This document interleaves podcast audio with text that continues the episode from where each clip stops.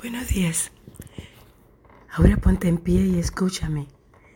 Me he aparecido a ti con el fin de designarte siervo y testigo de lo que has visto de mí y de lo que te voy a revelar.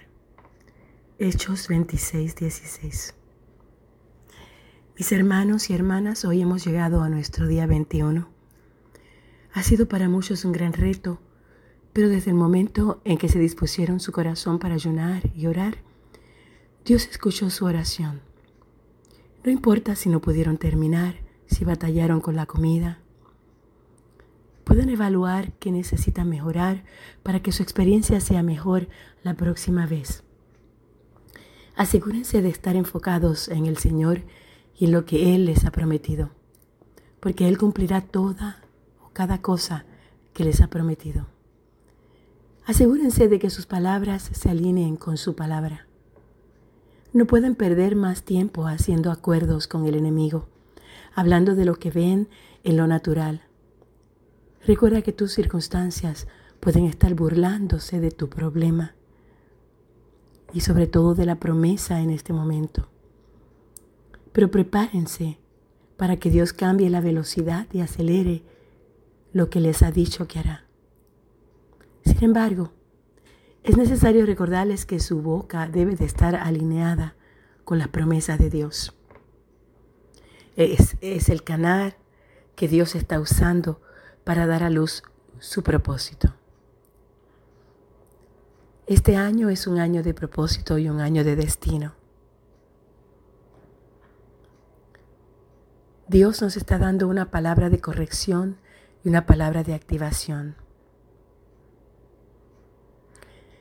El Señor nos está diciendo que hay muchas personas, muchos de ustedes, que no están caminando con su propósito, que están sentados esperando que algo suceda en lugar de hacer algo con su situación. El Señor tiene un propósito y un destino para todos.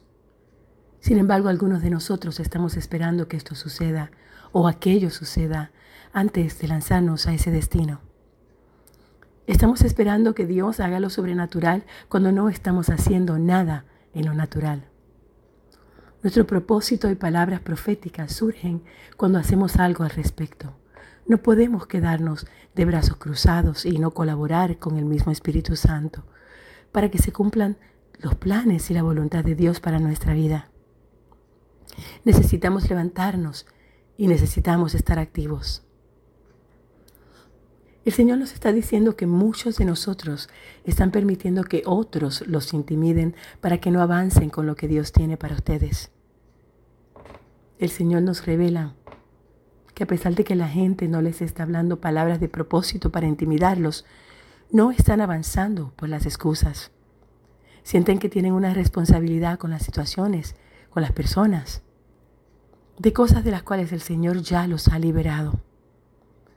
Pero los pensamientos de los que pensarán las personas en su esfera de influencia o los asuntos y relaciones familiares les impiden ser quien Dios quiere que ustedes sean. Ustedes saben que tienen un destino, pero creen que está muy lejos. Ustedes piensan que cuando esto suceda o aquello suceda, entonces es que van a poder hacer las cosas. Pero Dios te está diciendo que ahora es el tiempo de lanzarte. Ahora es el momento de avanzar en tu propósito para el reino de Dios. Que no hay más excusas o más justificaciones. El Señor tiene unos planes y unos propósitos para los que cumplan y Él no puede retrasarlos más tiempo. Él te ha llamado y es tiempo de que conteste a la llamada de Dios. Activen su fe, detengan sus excusas y liberen lo que Él ha diseñado para su vida. Tienen personas asignadas a ustedes que pueden contactar. Tienen un destino, un propósito y un plan. Activen su fe y suéltenlo. Todos, todos tenemos un propósito y un plan en el reino de Dios. Te lo digo por mi propia experiencia personal. Si hubiera esperado hasta que esto sucediera o aquello sucediera, yo no estaría donde estoy ahora. Ni le estaría sirviendo a Dios como Él quiere que le sirva. Aunque todavía falta mucho más pero todavía estoy esperando que suceda algo y esto, pero mientras tanto tenemos que avanzar en las cosas de Dios y en los planes de Dios y en los propósitos y la voluntad de Dios para nuestra vida. sin esperar a que Él lo haga todo. Si te detienes a pensar que algo va a pasar de la noche a la mañana, estás equivocado. Tienes que hacer. Quiero que hoy te eh, eh, uses el día de hoy para leer Salmo 138, Jeremías 1 y Jueces 6. Porque tener un verdadero propósito en la vida significa tener una razón para vivir, metas claras y algo por qué luchar. Si usted, como Jeremías y Gedeón, no está seguro de su propósito y destino, pregúntese, ¿para qué soy bueno? ¿Qué es lo que me apasiona? ¿Qué es lo que me será me hace sentir vivo? Si usted no se siente feliz o no le apasiona lo que hace, posiblemente está en el camino equivocado, porque este será un año de apertura para cumplir los propósitos de Dios para los cuales vinimos a la tierra. Este año será el comienzo de una nueva temporada en la que recibirán una corona de gloria y serán despojados de las cenizas de la temporada anterior. El Señor plantará personas en nuevos lugares este año y los posicionará para mostrar el esplendor del Señor. Así que estén atentos a que Dios les revele los llamados y las asignaciones que les han sido descartadas o prometidas, pero que no se han producido. Esto es tanto a nivel personal como en niveles mayores que afectarán ciudades o naciones.